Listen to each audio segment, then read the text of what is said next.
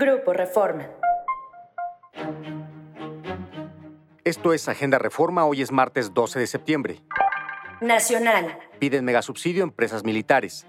Las cuatro empresas paraestatales de la Secretaría de la Defensa Nacional pidieron para 2024 subsidios de operación y salarios que suman 22.728 millones de pesos, monto que rebasa el presupuesto combinado de las Secretarías de Gobernación y Relaciones Exteriores para el próximo año. Se trata de las empresas Tren Maya, Aerolínea del Estado Mexicano, Grupo Aeroportuario Ferroviario de Servicios Auxiliares y Conexos Olmeca Maya Mexica y el Aeropuerto Internacional Felipe Ángeles. Salvo esta última, todas fueron registradas por primera vez en un proyecto de presupuesto de egresos de la Federación.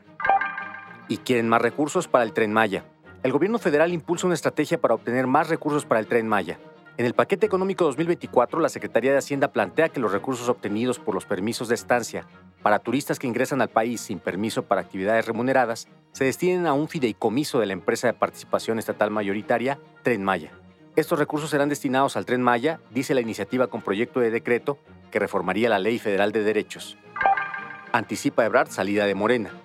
En un capítulo más de su película de suspenso, Marcelo Ebrard dijo ayer que si Morena no le responde a su impugnación del proceso mediante el cual fue electa Claudia Sheinbaum como candidata presidencial, dejará al partido el sexto en su historia política.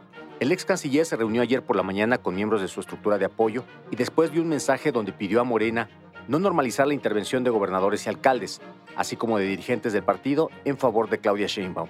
Mientras tanto, en la Ciudad de México, la alcaldesa de Cuauhtémoc, Sandra Cuevas, se le adelantó a todos los alcaldes del frente, PRI, PAN, PRD, y anunció que solicitará licencia para contender por la jefatura de gobierno en 2024.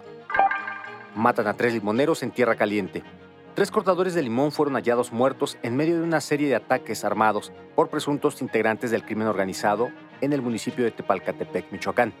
Fuentes policíacas indican que los cortadores de limón se encontraban trabajando en la localidad de Las Juntas, cuando los supuestos criminales los habrían matado a tiros. Sus cuerpos fueron abandonados, con las manos atadas, en una huerta junto a sus canastas de limones. Esto fue Agenda Reforma. Encuentra toda la información en la descripción y en reforma.com. Síguenos en las diferentes plataformas de Grupo Reforma.